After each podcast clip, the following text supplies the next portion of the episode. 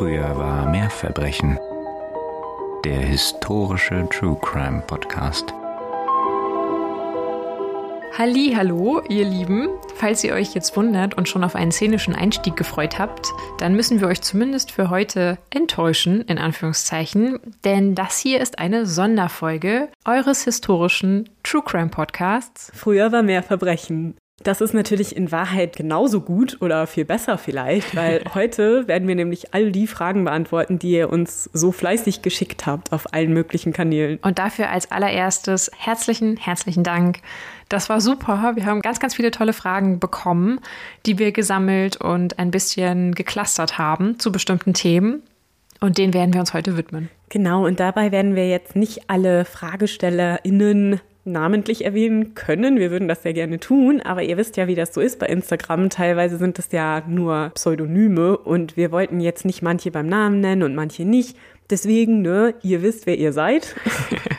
und wir freuen uns auf jeden Fall über all die Fragen, die wir bekommen haben. Ganz toll. Und wenn euch in der heutigen Folge eine Frage noch gefehlt hat oder fehlt, dann könnt ihr gerne mit uns in Kontakt treten mhm. und uns immer im laufenden Geschäft, wie man so schön sagt, Fragen stellen über unseren Instagram-Kanal, aber auch natürlich über unsere Mailadresse. Alles, was ihr dazu braucht, findet ihr wie immer in den Show Notes. Schreibt uns, tretet mit uns in Kontakt und lasst uns wissen, wie euch der Podcast gefällt und was ihr so für Wünsche habt und Gedanken. Und wenn ihr bestimmte Fragen habt, in der Podcast-Beschreibung von heute findet ihr tatsächlich auch die Timecodes zu den jeweiligen Fragenclustern und könnt euch vorarbeiten von persönlich bis eher fachlich und beruflich. Das heißt, wenn euch manche Sachen nicht interessieren, könnt ihr die dadurch auch ganz gut überspringen. Genau. In unseren Show Notes findet ihr auch noch den Link zu unserer Kaffeekasse. Und wenn ihr Lust habt, würden wir uns ganz riesig freuen, wenn ihr uns mal einen Kaffee ausgeben wollt. Ja. Tausend Dank, ihr Lieben, für die Beteiligung und die Unterstützung, die ihr uns immer so zuteil werden lasst. Wir wissen das wirklich sehr, sehr zu schätzen. Oh ja. Und jetzt hören wir auch auf mit dem ganzen Vorgeplänkel und mhm. fangen endlich mal an hier mit unserem Fragenkatalog. Oh ja. ne? Katharina, willst du mal die erste Frage rausräumen? Kann ich gerne machen. Ich würde sagen, also zückt eure Hunde, geht Gassi Zückt oder das, was ihr sonst Hunde. immer macht.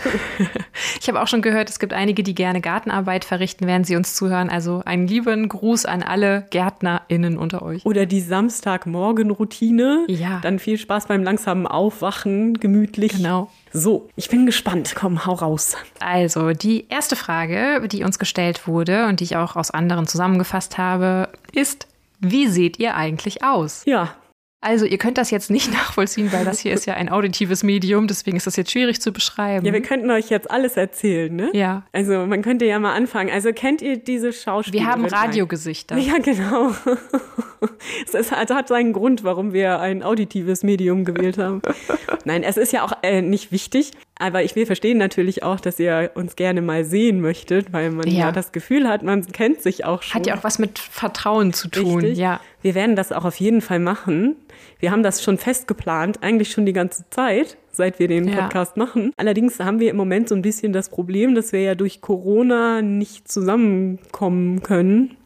Wir sind also die ganze Zeit schon am Remote aufnehmen. Also wir sehen uns immer nur über Skype, während wir hier aufnehmen. Ja. Und wir würden das gerne ein bisschen professionell und vernünftig machen, also nicht nur so ein Handybild oder so. Und deswegen werden wir das, sobald es wieder möglich ist, mal richtig schön machen und uns mal fotografieren. Und dann werden wir das Ganze auch auf Instagram veröffentlichen. Also ihr könnt damit rechnen, dass in den nächsten vier bis fünf Wochen wenn ihr das hört, wird da was passieren. Denn wir haben ganz fest vorgenommen, uns demnächst wieder zu sehen und in die Arme zu schließen. Ja, es reicht jetzt auch langsam, ne? Ja. Wir sind dann sehr gespannt natürlich, ob ihr euch uns so vorgestellt habt oder ob ihr mhm. dachtet, wir sind 1,20 groß und sehen aus wie Hobbits oder so. Ja, also du zumindest nicht.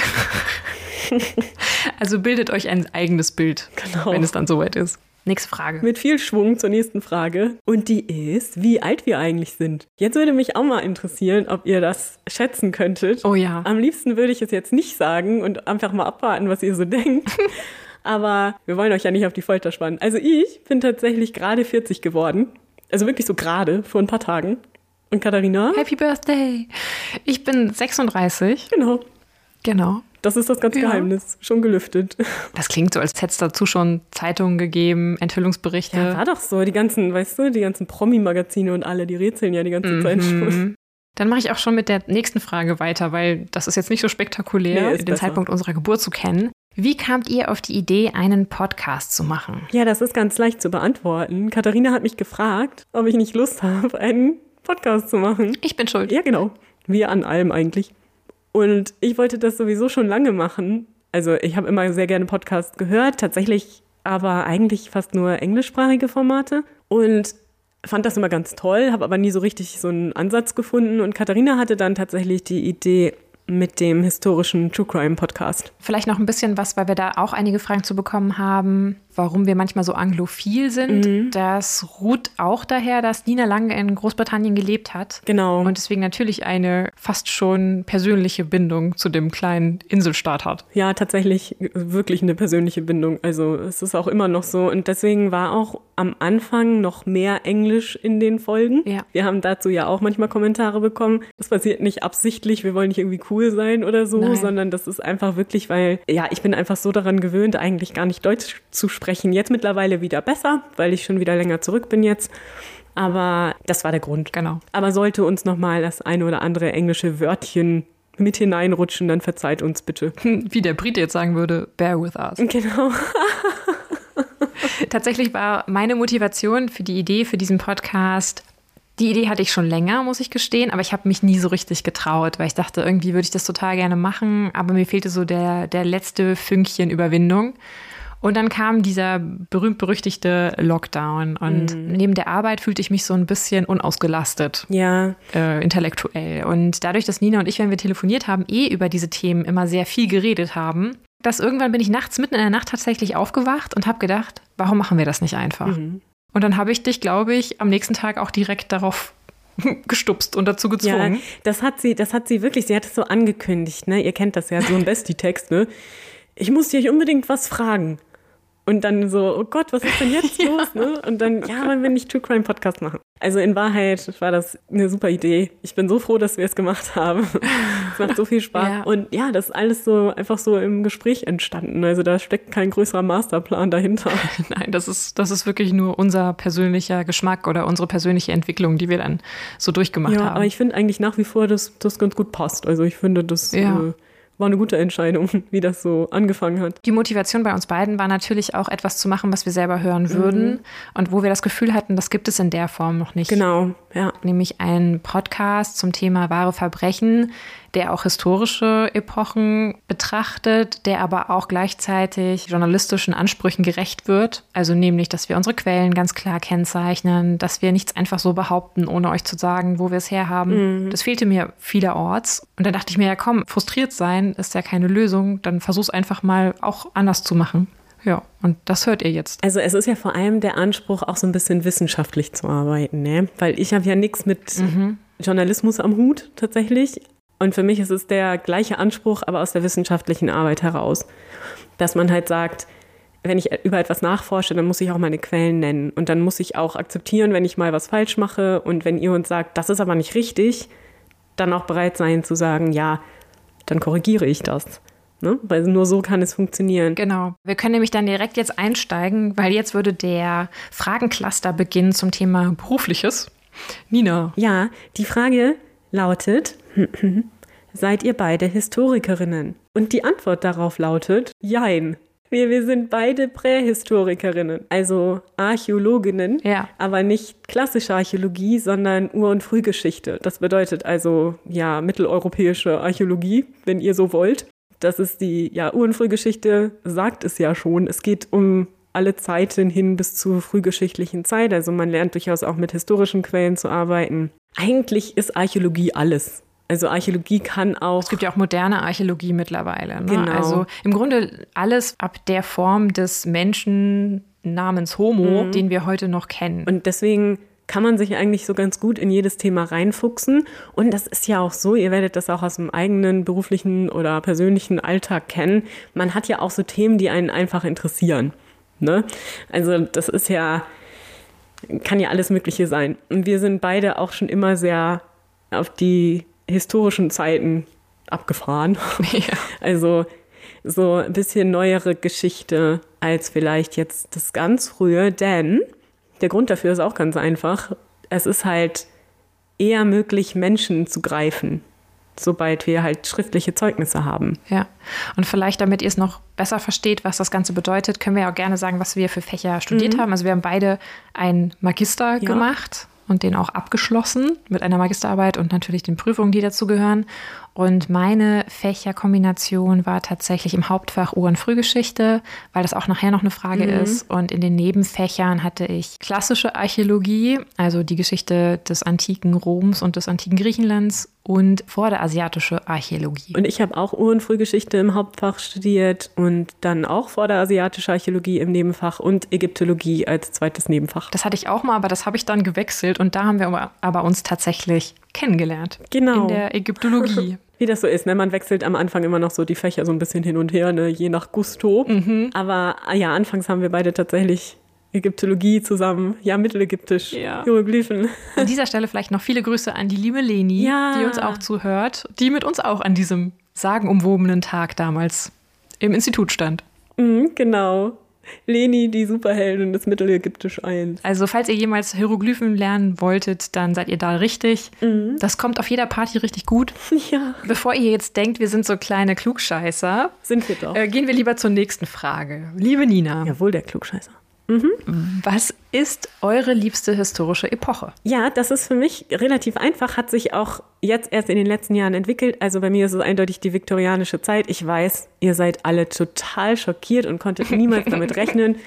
Aber ja, also die viktorianische Zeit beziehungsweise die industrielle Revolution finde ich total spannend. Ja, ich muss tatsächlich sagen, dass mich am allermeisten immer das Neolithikum fasziniert hat. Vor allen Dingen der Anfang des Neolithikums. Dieser immense revolutionäre Wandel, der sich dort vollzogen hat. Ne? Das Sesshaftwerden. Ja, aber das ist ja ähnlich vom Prinzip her. Ja. Nur das ist wieder dieser Unterschied, dass wir in der industriellen Revolution wirklich von den Menschen die Lebensgeschichten fassen können. Aber du hast recht, natürlich, die neolithische Revolution ist eigentlich noch krasser. Das ist so ein spannendes Thema, aber das kann ich total gut verstehen. Also ihr seht, ne, man kann jetzt zusammenfassen und ein bisschen philosophisch Ja. werden. Wir beide sind total interessiert an gesellschaftlichem Wandel und den Auswirkungen auf das soziale Miteinander und das Konstrukt der sozialen Ja. Rollen. Und von Gesellschaften per se. Und sowohl die neolithische Revolution als auch die industrielle Revolution haben diese ganze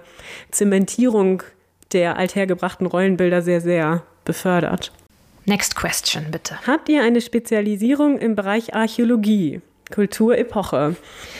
Da fange ich vielleicht mal an, weil ich ja tatsächlich ein paar Jahre als Archäologin auch aktiv gearbeitet habe.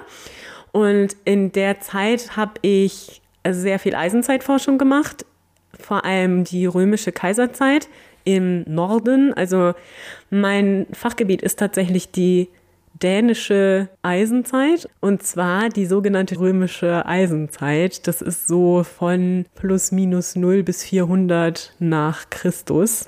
Und auch eine total spannende Zeit, gerade in Dänemark, aber das würde jetzt zu weit führen. Ich will euch damit jetzt auch nicht hier endlos langweilen. Aber jedenfalls hatte ich oft das Glück, dass ich auf Grabungen auch eisenzeitliche Fundstätten hatte, weil ich viel in Norddeutschland gegraben habe und da ganz oft eisenzeitliche Siedlungen auftauchen bei Bauvorhaben. Ich habe mich tatsächlich nie im Studium auf eine Epoche oder eine Kultur in dem Sinne spezialisiert, auch nicht in meiner Fachausrichtung, weil ich auch später nicht in der Archäologie primär gearbeitet habe, sondern ein bisschen in die mediale Vermittlung gegangen bin. Aber tatsächlich im Studium hat mir am allermeisten Spaß wirklich die vorderasiatische Archäologie gemacht. Und da muss ich sagen, vor allem die Hethiter haben mein Herz gewonnen. Wenn ihr nicht wisst, wer die Hethiter waren, die Hethiter waren ein Volksstamm beziehungsweise eine soziale Gruppe oder eine Gesellschaft, die vor allem in der heutigen Türkei, Anatolien gesiedelt haben und ein wirklich faszinierendes, auch ikonografisch extrem faszinierendes Reich geschaffen haben. Mhm, das stimmt. Das muss ich sagen, das war im Studium so immer mein, mein kleines Steckenpferd.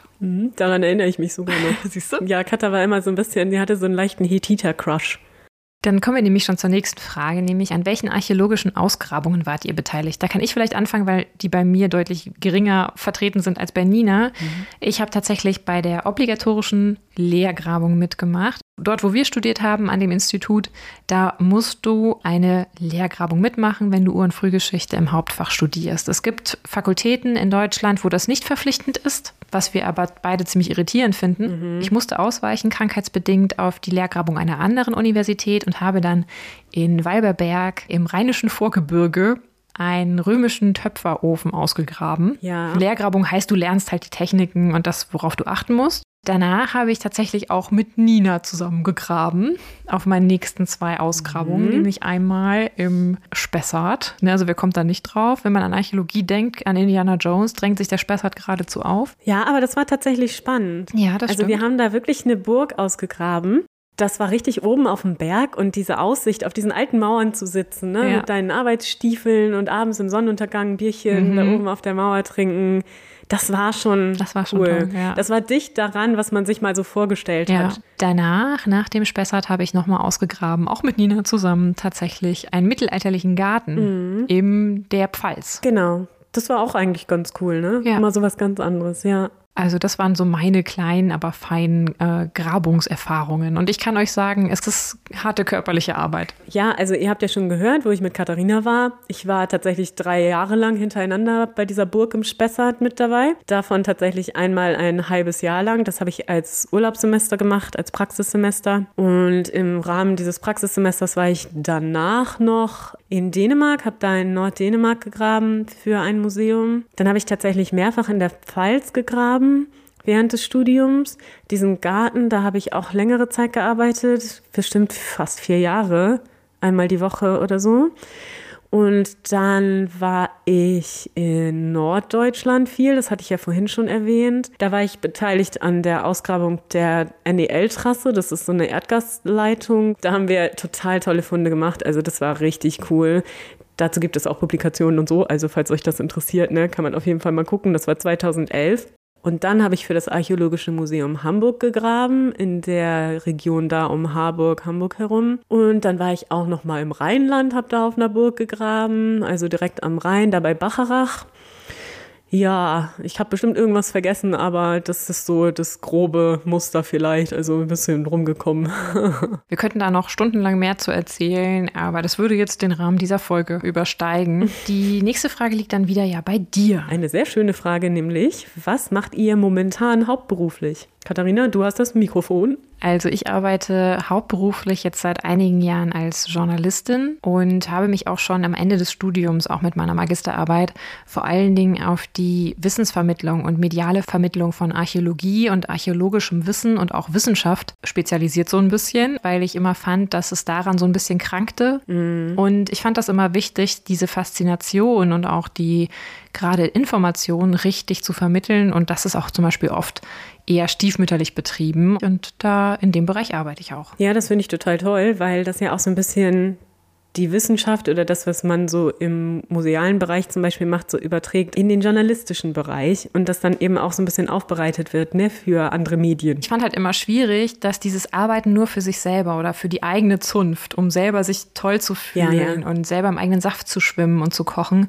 das fand ich immer sehr schwierig und irritierend, weil ich immer der Meinung war, dieses Wissen ist gerade dann toll, wenn du es verbreiten kannst, wenn es einsickern kann in neue und aktuelle Entscheidungen. Und da hatte ich immer das Gefühl, dass da noch noch viel Luft nach oben ist und dass man das noch verbessern müsste. Ja. Weil für mich war immer der Sinn auch im Studium, dieses Wissen, was ich da aufsauge aus der alten Zeit, aus der Geschichte, anzuwenden, Dinge besser zu machen, Dinge zu lernen, Erkenntnisse zu gewinnen.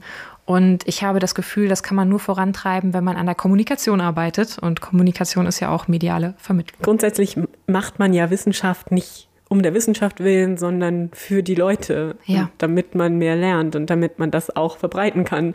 Das war tatsächlich auch schon immer ein Thema zwischen uns. Ich erinnere mich, dass wir da wirklich ewig Diskussionen mhm. hatten, beziehungsweise Gespräche hatten. Wir waren uns ja immer einig. Schon während des Studiums, ähm, wenn man dann noch so ein bisschen im Elfenbeinturm sitzt. Und bei mir ist es tatsächlich genauso. Ich bin auch dann in die Richtung gegangen, nämlich Vermittlung und Partizipation. Ich arbeite in einem großen Museum und kümmere mich da um das Ehrenamt. Das heißt, ich versuche Menschen dafür zu begeistern, sich im Museum zu engagieren, an ganz vielen verschiedenen Orten und eben auf diese Weise Leute an das Arbeiten mit der Vergangenheit und im musealen Bereich heranzuführen und so auch dem Museum natürlich zu helfen und das zu unterstützen. Und das ist immer so eine Win-Win-Situation für alle Beteiligten. Und das ist einfach ein total toller Job, in dem man ganz interessante Menschen trifft mit fantastischen Fähigkeiten und tollen Geschichten. Mhm. Wie gesagt, diese Vermittlung und das Erzählen und Weitergeben von Geschichte und Geschichten ist, glaube ich, etwas, das uns beide sehr bewegt und das wir sehr lieben. Ne? Deswegen passt auch dieser Podcast wie Arsch auf Eimer. Genau, hm. das hat ja einen Grund, dass wir das machen. Also das passt schon auch ganz gut so in den Alltag unseres echten Lebens. Also das heißt, für alle, die uns zuhören und die auch Archäologie studieren oder ein archäologisches Fach, mhm. das ist auch eine Möglichkeit, was man nach dem Studium machen kann. Ja. Kommen wir zur nächsten Frage. Nun werden wir ein bisschen profaner. Ey. Was macht ihr, wenn ihr Freizeit habt? Nina, was machst du dann? Schlafen. es ist noch nicht mal ein Scherz. Nee, also ich lese gern, immer so die klassische Antwort. Im Moment lese ich tatsächlich hauptsächlich für den Podcast. Hm. Es ist ja relativ viel Arbeit neben einem Vollzeitjob. Mhm. Das macht aber total viel Spaß. Also ist jetzt gar kein Gejammer oder so. Wir wollen das aber auf jeden Fall weitermachen. Aber es ist schon so, dass das meine ganze Kapazität für Bücherwälzen einnimmt. Ja. Also ich habe seitdem wir das machen nichts anderes mehr gelesen. Und ich höre total gerne Podcasts nach wie vor. Wie gesagt, hauptsächlich englische Formate. Wir haben auch immer noch mal angekündigt, eine Podcast-Empfehlungsfolge ja. zu machen. Das machen wir auch noch. Es gibt ja ganz viele tolle KollegInnen, die ganz tolle Jobs machen. Also echt, wisst ihr ja auch selbst. Ihr hört ja selber wahrscheinlich auch ganz viele Podcasts, aber das mache ich richtig gerne. Und ja, ich meine, ich gucke natürlich auch gerne mal einen Film, ne? so wie die meisten Leute. Und ich spiele total gerne Computer. ich bin so ein alter Nerd, Nerd der alten Schule. Also ich habe eigentlich immer gerne so äh, Rollenspiele gespielt. Nee, so äh, Skyrim und sowas, alles in der Richtung. Und ach, Mass Effect finde ich total super und Dragon Age ist eigentlich mein Liebling. Ihr werdet wissen, wovon ich rede. Aber im Moment habe ich so Walking-Simulatoren für mich entdeckt. weil ich das total entspannend finde. Das finde ich richtig toll. Ich kann es nur empfehlen. Firewatch fand ich total toll. Ja, guck, jetzt machen wir hier den Computer-Podcast mit Katha und Nina. Und guck mal, da kann ich direkt einhaken, weil das gehört auch tatsächlich zu meinen Hobbys, nämlich Gaming. Bei mir ist es vor allen Dingen weniger Computer, mehr Konsole. Ich bin ein Konsolenkind seit der ersten Stunde. Meine Spielfables liegen vor allen Dingen bei Adventure Games. Mm, also doch, ich bin ein ganz großer Fan der Uncharted-Reihe, des Uncharted-Franchises. Und auch wenn ich mit der Hauptbesetzung so ein bisschen fremde, muss ich sagen, freue ich mich doch sehr auf die Verfilmung. Ansonsten waren auch immer meine wirklich Top-Games sowas wie Skyrim, The Elder Scrolls. Also da suchte ich ja. wirklich tagelang, wochenlang durch. Wenn man dann hauptberuflich arbeitet nach dem Studium, ist das natürlich nicht mehr so stark. Aber wenn ich eine freie Minute habe oder Stunde, dann setze ich mich da auch gerne weiterhin dran an meine Konsole. Ich finde, deswegen sind gerade Walking-Simulatoren so toll. Weil du kannst es auch nur mal ein, zwei ja. Stunden oder so machen und du bist halt, das ist wie so ein Spaziergang, ist total schön, falls es draußen mal gießt. Ansonsten halte ich es tatsächlich wie, wie Nina, dass ich neben dem Vollzeitjob vor allen Dingen nebenher meine Zeit auch sehr, sehr gerne in die Recherche für den Podcast stecke. Das mhm. frisst schon sehr viel Freizeit oder nimmt sehr viel Freizeit in Beschlag. Mhm. Ansonsten bin ich ein ganz großer Kino- und Serien- und Filme-Freak. Kino geht ja im Moment nicht, deswegen habe ich mich aufs digitale Genießen verlegt. Aber ich bin wirklich da ein ziemlicher Suchti. Mhm und äh, merke immer wieder, dass ich vielleicht ein bisschen zu viel von dem Zeug gucke. Ja, aber Katharina hat echt Ahnung davon. Sie macht sowas ähnliches ja auch beruflich. Ne? Und immer, wenn Katharina einem was empfiehlt, sind die Sachen toll. Also bei mir ist es umgekehrt. Immer wenn ich was empfehle, sind die Sachen immer total scheiße und keiner will sich das naja. angucken. Aber naja, jedenfalls Katharinas Empfehlungen sind immer super. Und vielleicht sollten wir dann mal ein Serienempfehlung. Unbedingt. Ich bin generell, glaube ich, jemand, der es total liebt, sich in Themen und auch in Sachen reinzuschrauben und reinzuknien und so mhm. richtig darin zu verlieren. Also, aber da sind auch die Themen weit gesät. Also ich kann mich wirklich auch stundenlang in so ein Technikthema vertiefen und mir überlegen, wie man jetzt am besten irgendwelche Anschlüsse verkabelt. Oh Gott, nee, oder auch ins Thema Geschichte oder so. Also ich bin da leider sehr so ein bisschen manisch unterwegs. Obsessiv. Ja, obsessiv trifft es ziemlich genau. Aber gehen wir jetzt zur nächsten Frage. Ja. Liebe Nina, was sind deine und unsere Lieblingstiere? Also ich bin ja ein totaler Hundemensch. Ich liebe Hunde und wenn ich könnte, würde ich mir sofort wieder einen anschaffen, aber in der Wohnung ist das ja nicht so gut. Und dann könnte der am Tag nicht so raus, wenn keiner da ist. Und deswegen im Moment geht das nicht. Aber irgendwann träume ich sehr davon, wieder einen Hund zu haben. Mhm. Ich mag eigentlich alle Tiere, muss ich sagen. Ratten mag ich tatsächlich auch total gern. Ich hatte als Teenagerin auch Ratten und würde das jederzeit wieder machen. Das sind ganz tolle Haustiere. Mhm. Und als wir uns kennenlernten, hatte Nina einen Hamster. Genau, aber der war gemeingefährlich. das stimmt allerdings. Ja, ehrlich mal, die Ratte war super lieb und hat so einen schlechten Ruf, aber dieser Hamster, der sah so süß aus. Aber meine Güte, war der gemein, ja. Ja, der hat mich mal angefallen. Der hat Katharina so im Finger gebissen und dann, ich weiß noch, dann hat Katharina den Finger so geschüttelt vor Schmerz und dann ist der Hamster da so dran hängen geblieben und immer so mitgeflogen. Und, ja, es ist jetzt ein ziemlich grausiges Bild, aber es war wirklich in dem Moment eigentlich ganz lustig. Dem Hamster ist auch nichts passiert. Es wurden für die Herstellung, für die Produktion dieses Podcasts wurden keine Tiere verletzt. Ja. ja, jedenfalls von den Tieren, um darauf zurückzukommen, die jetzt nicht so Streicheltiere sind, die man man so zu Hause im Wohnzimmer hat, liebe ich Ziegen. Mm. Weil Ziegen sie haben einfach den allerbesten und coolsten Charakter in der Tierwelt. Die sind so gut drauf. Die haben nur Mist im Kopf und sind die ganze Zeit irgendwie zu Späßen aufgelegt und wollen dich irgendwie unterhalten und sind irgendwie dich am Anstupsen und so. Und die sind so toll. Und wir haben im Moment da, wo ich arbeite, ganz viele Ziegen und auch Babyziegen und das ist so schön. Ich muss da immer hin und mit denen kuscheln und so.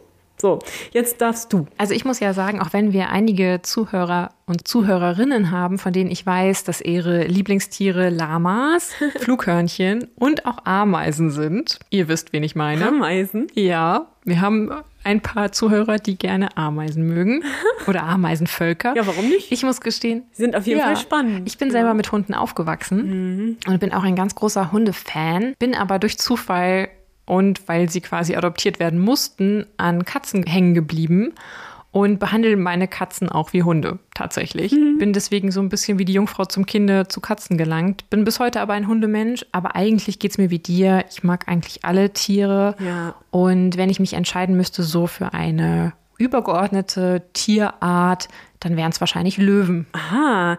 Ach ja, okay. Das stimmt natürlich. Man kann auch noch so Tiere wählen, die man gar nicht irgendwie ja. selber persönlich kennt. Mm, ich glaube, da würde ich Erdmännchen wählen. Ich kann einfach nicht an Erdmännchen vorbei. Ich finde die so goldig. Also jetzt nicht, ich weiß, das ist jetzt so ein bisschen übertrieben. Oft, ne, gibt es tausend Postkarten und so damit. Aber ich fand schon immer in Dokumentationen und so, Erdmännchen sind einfach so witzig, die Bewegungen, mhm. die die so machen und so. Also ja, ich würde gerne mal ein Erdmännchen persönlich kennenlernen. Also falls unter euch ein Erdmännchen ist, schreibt uns. Nächste Frage, Nina. Mit welcher historischen Persönlichkeit würdet ihr euch gerne mal unterhalten?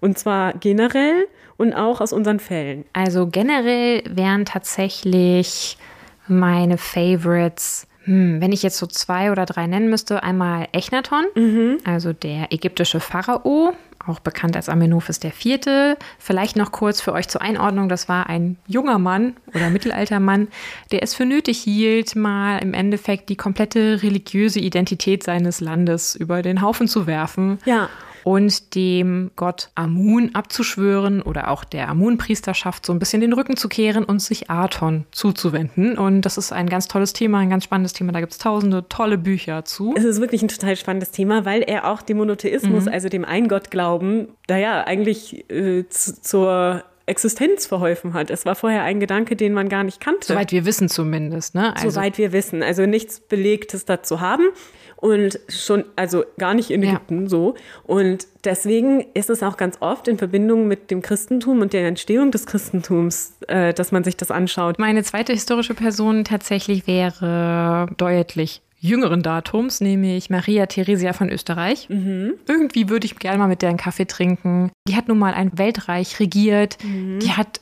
nebenher quasi noch 16 Kinder auf die Welt gebracht, auch wenn einige nicht überlebt haben und erscheint mir in den Quellen sehr willensstark und engagiert und das finde ich sehr inspirierend und beeindruckend, auch wenn ich wahrscheinlich nicht in allen Punkten mit ihrer Meinung übereinstimmen würde, aber kennenlernen würde ich sie trotzdem gern mal. Mhm. Und last but not least dann ähm, einen Regisseur, weil ich ja auch eine gewisse ja, cineastische Ader in mir habe und es wäre Stanley Kubrick, weil der genauso besessen scheint. Oh Gott, ja, den würde ich auch gerne kennenlernen. Ich will unbedingt mit. Ich glaube, der ist genauso verrückt und besessen wie ich.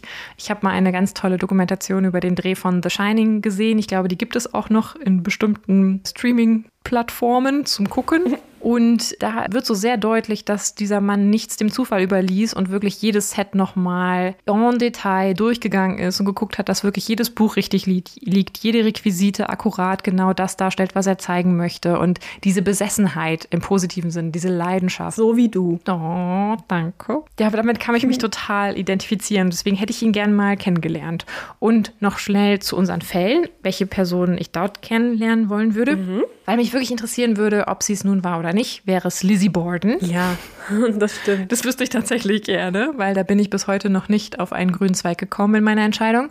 Und eine weibliche Person aus unserem nächsten Fall. Mm. Da möchte ich aber jetzt noch nicht verraten, wer es ist, aber ihr werdet es bestimmt wissen, wenn ihr die Folge dann hört. Nun, Nina, jetzt bist du dran. Ich fange vielleicht mal an mit den Personen aus unseren Fällen. Ich würde tatsächlich gerne Florence Maybrick treffen und sie mal so richtig schütteln.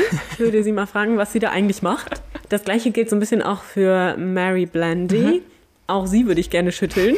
Es gibt einige Leute, die ich gerne schütteln würde. Also Nina schüttelt gerne Leute. Ja, also das sind so die, die ich vielleicht einfach mal davon abhalten würde, die dummen Dinge zu tun, die sie tun. Menschen, die ich einfach mal in den Arm nehmen möchte. Ich möchte natürlich alle Opfer unserer Fälle in den Arm nehmen, aber die Damen von den Jack the Ripper Folgen. Oh ja vor allem Annie Chapman, weil ich einfach ihre Geschichte so tragisch und traurig fand und ich wirklich jede Sekunde mit ihr mitgelitten habe ja. bis zum Ende.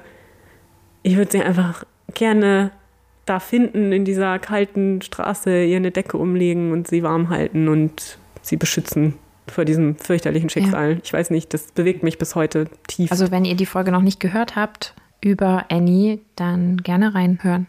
Genau, ja. Und auch natürlich die anderen mhm. Frauen, die da betroffen waren, gar keine Frage.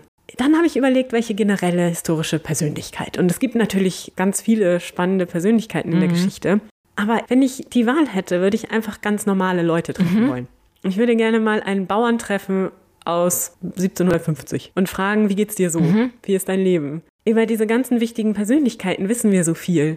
Und über diese anderen Menschen hast du vollkommen recht. wissen wir so wenig. Und es wäre so spannend, einfach mal zu hören, was die so zu erzählen haben, was sie so beschäftigt, wenn sie abends da an ihrem kleinen Herdfeuer sitzen und vielleicht nachts frieren müssen oder irgendwas.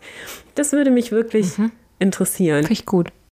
Dann kommen wir mal zu Fragen, die unseren Podcast betreffen. Wie findet ihr die Fälle? Ich persönlich finde die auf ganz verschiedene Weisen. Also manche kannte ich schon oder kenne ich schon länger und weiß gar nicht mehr, woher so richtig.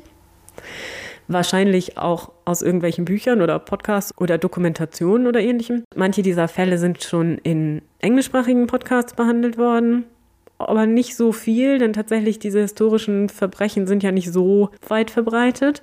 Dann aus Büchern. Ich habe so einige Bücher über die viktorianische Zeit und auch so Skandale zu der Zeit hm. und solche Geschichten. Und manchmal werden diese Fälle dann nur so am Rande erwähnt, ne? Mhm. keine Ahnung. Dann sagt einer so wie, oh ja, das ist ja schon so gewesen wie beim Fall von Mary Blandy zum Beispiel.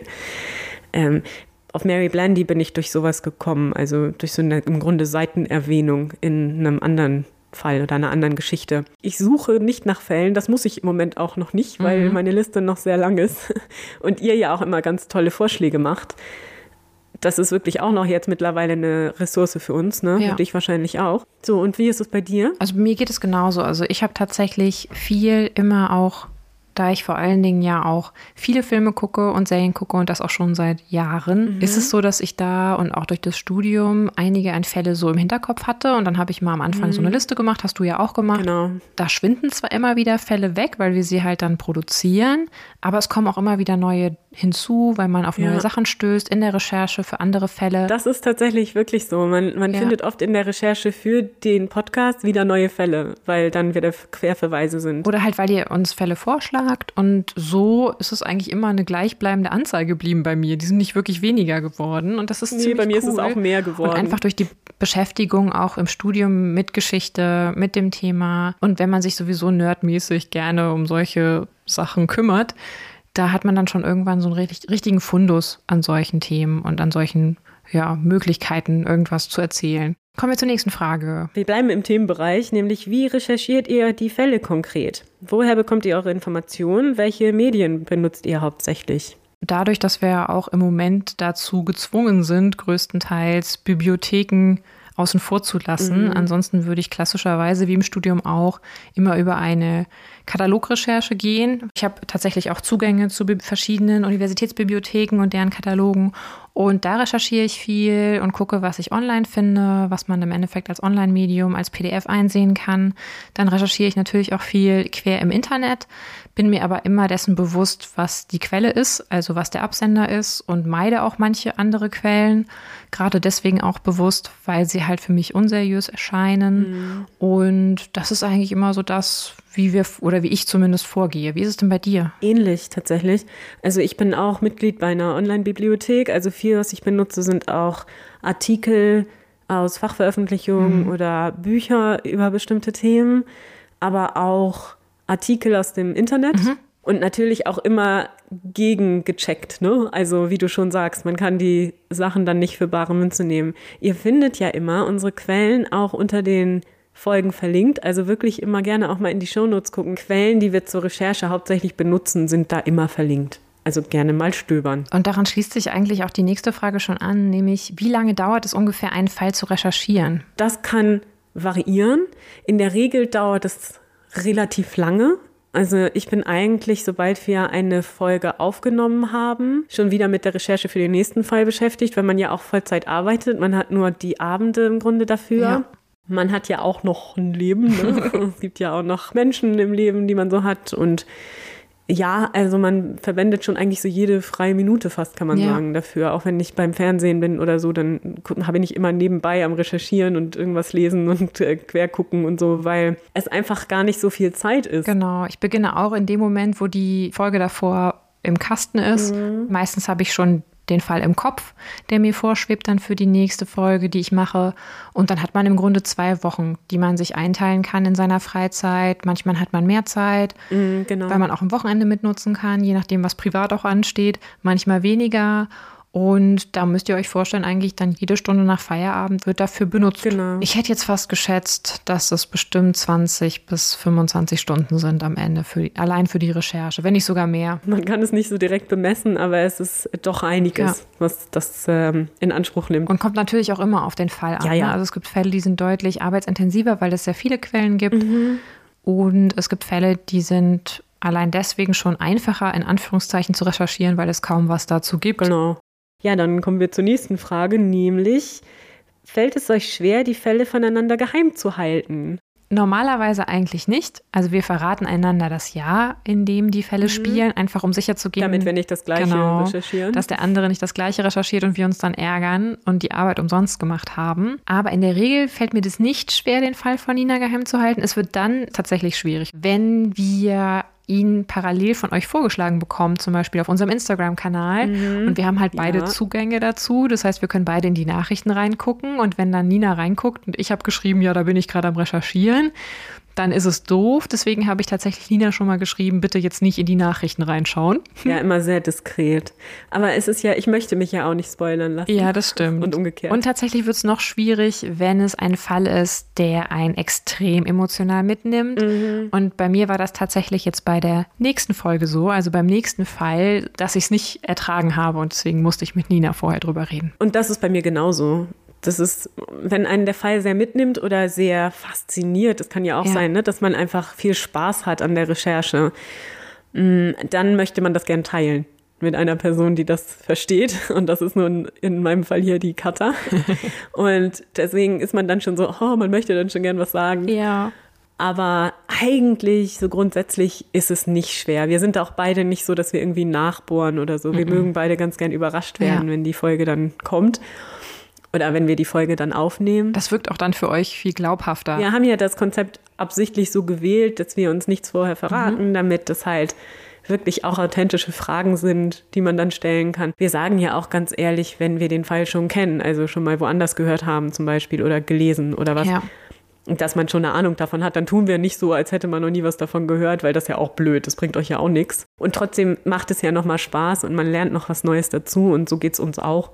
Also wir sind ja im Grunde dann für den anderen auch immer eine Zuhörerin. Genau. Dann lass uns gerne zur nächsten Frage kommen. Ja, die nächste Frage ist, ob wir schon mal eine blöde Hater-Nachricht bekommen haben und wie wir darauf reagieren. Nee, haben wir tatsächlich nicht. Wir müssen sagen, das hier ist ein Land der Glückseligen, in dem wir uns befinden mit euch. Wir sind da extrem dankbar für. Ja, wir haben richtig Glück mit unseren ZuhörerInnen.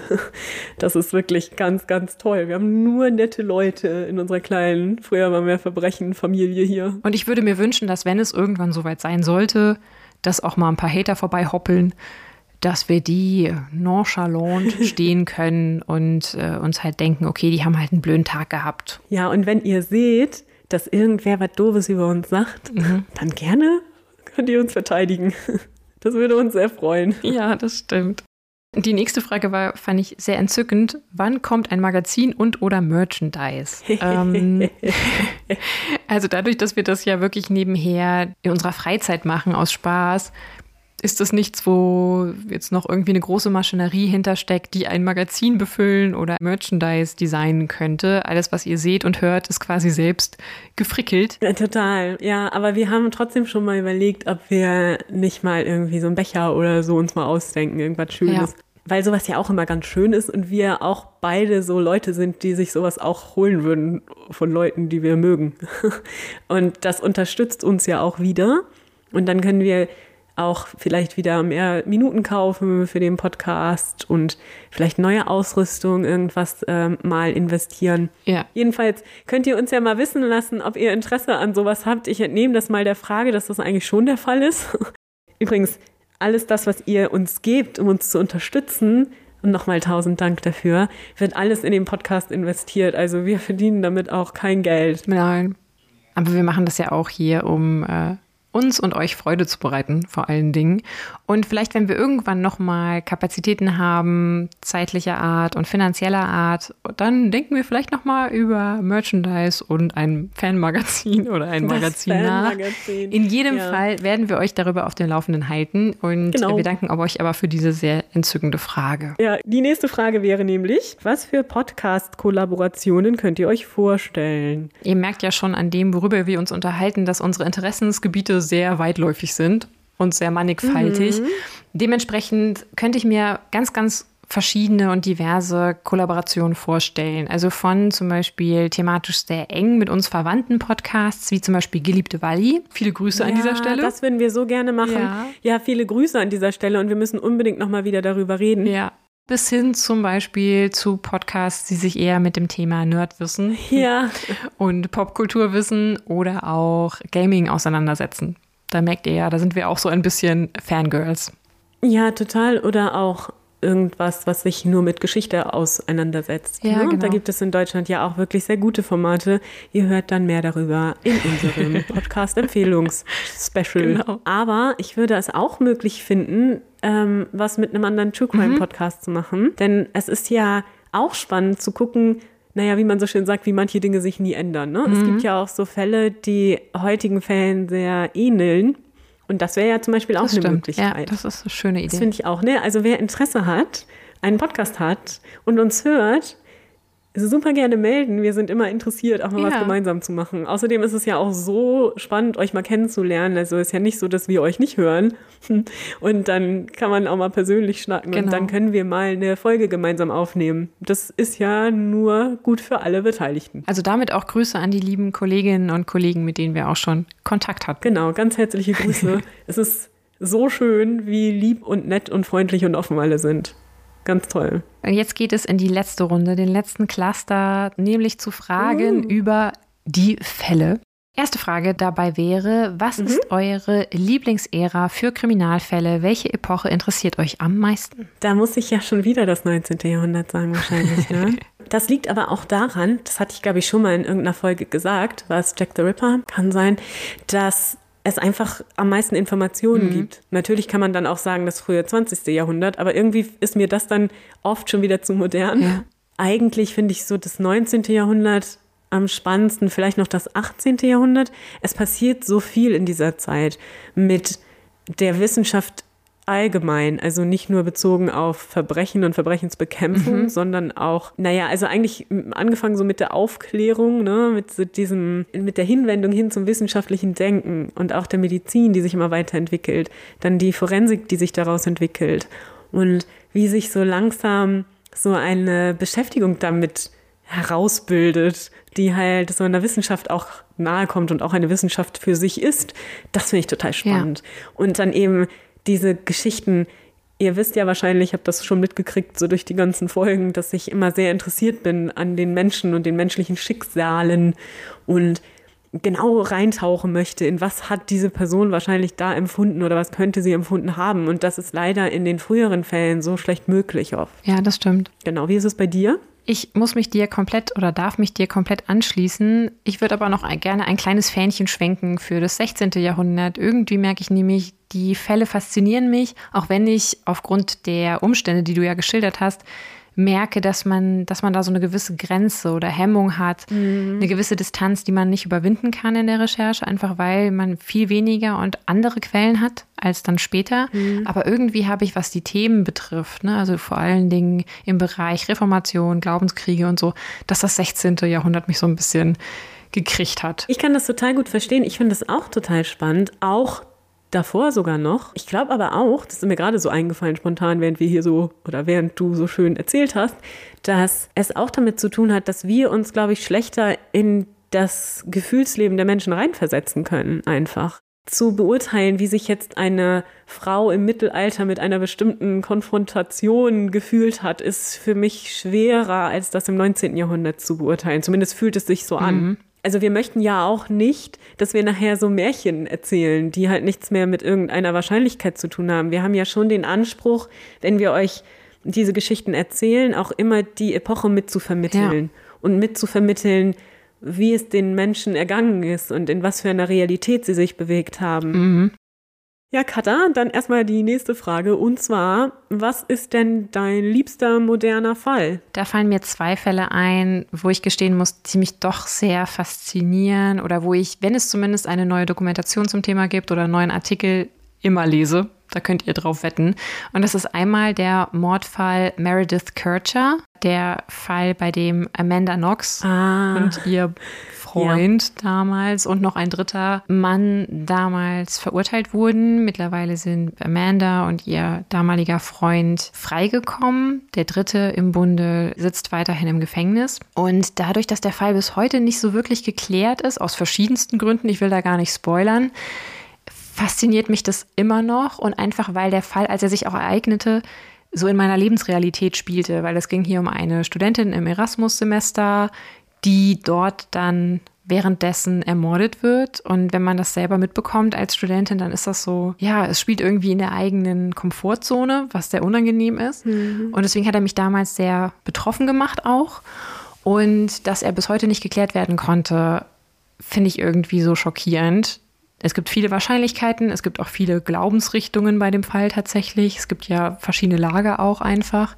Aber ich finde es faszinierend, dass man bis heute nicht ganz klar sagen kann, was passiert ist. Und der zweite Fall, den ich auch sehr faszinierend finde, ist der des Zodiac Killers. Mhm. Ein deutlich vielleicht noch bekannterer Fall, der ja auch schon mehrfach verfilmt wurde, beziehungsweise die Recherche im Zuge dieses Falles, dieser Morde. Und da ist es ja auch so, dass bis heute ungeklärt ist, wer der Täter ist, wer dieser berühmt-berüchtigte Zodiac eigentlich war und was seine Motive waren. Und da gibt es ja auch verschiedene Theorien zu. Und der hat mich auch immer bis heute noch so ein bisschen unter seiner Faszination. Also immer, wenn es dazu was gibt, könnt ihr sicher sein, lese ich das, schaue ich das, gucke ich mir das an und ja, das wären so die beiden Fälle, die mir am ehesten eingefallen sind. Ja, spannend. Die finde ich auch interessant. Vor allem auch das vom Zodiac Killer. Das ist wirklich ein spannender Fall. Also gerade auch wegen dieser ganzen äh, verschlüsselten Botschaften genau. und so weiter natürlich. Ja. Also bei mir ist es ohnehin so, dass ich gerne so ein bisschen so mysteriöse Geschichten mag. Vielleicht zum Beispiel, wenn jemand zu Tode kommt und es ist nicht so ganz sicher, war es jetzt ein Selbstmord oder ein Mord, zum Beispiel auch sowas wie Maura Murray oder so verschwundene Personen, das finde ich tatsächlich ganz spannend. Mhm. Für mich ist ja ein großer Teil der Faszination an den Fällen, die wir so anschauen, auch immer die Epoche. Ja. Und was da so hintersteckt und warum die Menschen das tun. Natürlich ist das heute auch interessant, aber die Epoche heute ist für mich nicht so faszinierend wie die damals. Deswegen, ich glaube, für mich muss das immer so ein bisschen so ein äh, unbekannten Faktor haben, also so ein Mystery-Aspekt. Mhm. Und dann solche Sachen, wie du ja auch schon ansprachst mit Amanda Knox ähm, und nicht so ganz sicher ist, ob jetzt jemand, der verurteilt wird, sei es entweder von der Allgemeinheit oder eben auch tatsächlich vor der Justiz, ob der wirklich der Täter war oder die Täterin oder nicht. Mhm. Wie zum Beispiel Scott Peterson, ne? das habe ich ja auch verschlungen, das Staircase. Ja. Das fand ich ganz toll. Und Making a Murderer fand ich auch richtig gut. Da bin ich bis heute. Hin und her gerissen, ne? Ja, mh, unentschlossen und verwirrt. Ja, total. Also eigentlich finde ich, nachdem man das geguckt hat, ist man äh, total auf der Seite des Angeklagten, weil das einfach auch so gemacht ist natürlich. Aber man ist sich ja bewusst, dass es so gemacht ist. Deswegen ja, schwierig. Aber solche Sachen finde ich ganz interessant, ja. Dann kommen wir jetzt zur allerletzten Frage und dann entlassen wir euch auch wieder in den Rest eures Alltags. nämlich, was war bisher euer emotional schwierigster Fall? Ganz klar, Jack the Ripper. Mhm. Vorweg, es ist tatsächlich so, dass jeder Fall emotional schwierig ist, weil wir ja immer auch diese Dinge wie Autopsieberichte, wie ähm, Familienbefragungen mhm. und äh, Aussagen und so lesen dürfen und müssen. Und das ist wirklich so unmittelbar und sehr grausam teilweise. Von daher sind sie alle emotional anstrengend. Jesse Pomeroy fand ich ganz besonders hart. Mhm. Auch die Gatton Murders. Oh ja. Also ihr merkt das eigentlich immer daran, das kann ich mal so verraten. Wenn ich sowas sage wie ich verzichte auf Details, dann ist es ein Zeichen dafür, dass ich der Meinung bin, dass das einfach emotional zu hart diese Dinge wirklich zu hören. Und ich glaube, dass ich jetzt Jack the Ripper als den emotional schwierigsten Fall bezeichnen würde, liegt daran, dass wir ja auch am intensivsten dafür recherchiert haben. Denn das sind ja vier Folgen und da sind wir sehr ja. in die Tiefe gegangen. Also ich habe ja damals die Opfer recherchiert. Ihr erinnert euch, dass ich ja das immer über die Opfer vorgetragen habe. Und ah, wie ich vorhin schon sagte, diese Schicksale dieser Frauen haben mich nie wieder losgelassen, bis heute nicht. Und ich glaube, werden sie auch nie. Das ist mit allen Fällen ein Stück weit so, aber wenn man so sehr in die Tiefe geht, dann ist das wirklich hart. Ja, wie geht's dir dabei? Ich muss auch sagen, dass Jack the Ripper auf jeden Fall dort in meiner Antwort eine Rolle spielte, ging es mir nämlich ganz genauso und zwar auch aus den beiden Gründen, die du genannt hast. Einmal, dass wir sehr intensiv recherchiert haben und es vom Arbeitsaufwand extrem schlauchend war, weil mhm. man wirklich jede freie Sekunde in diesen Fall investiert hat und weil man einfach auch wusste, man macht das jetzt nebenher noch, mhm. möchte das aber natürlich mit einem gewissen Anspruch auch an sich selber umsetzen und man schwelt wirklich über Wochen in dieser Recherche. Das hat einen schon oder hat mich extrem auch körperlich fast schon mitgenommen, muss ich gestehen. Ja, das stimmt. Während Jack the Ripper war es tatsächlich so, dass ich nicht schlafen konnte. Ja.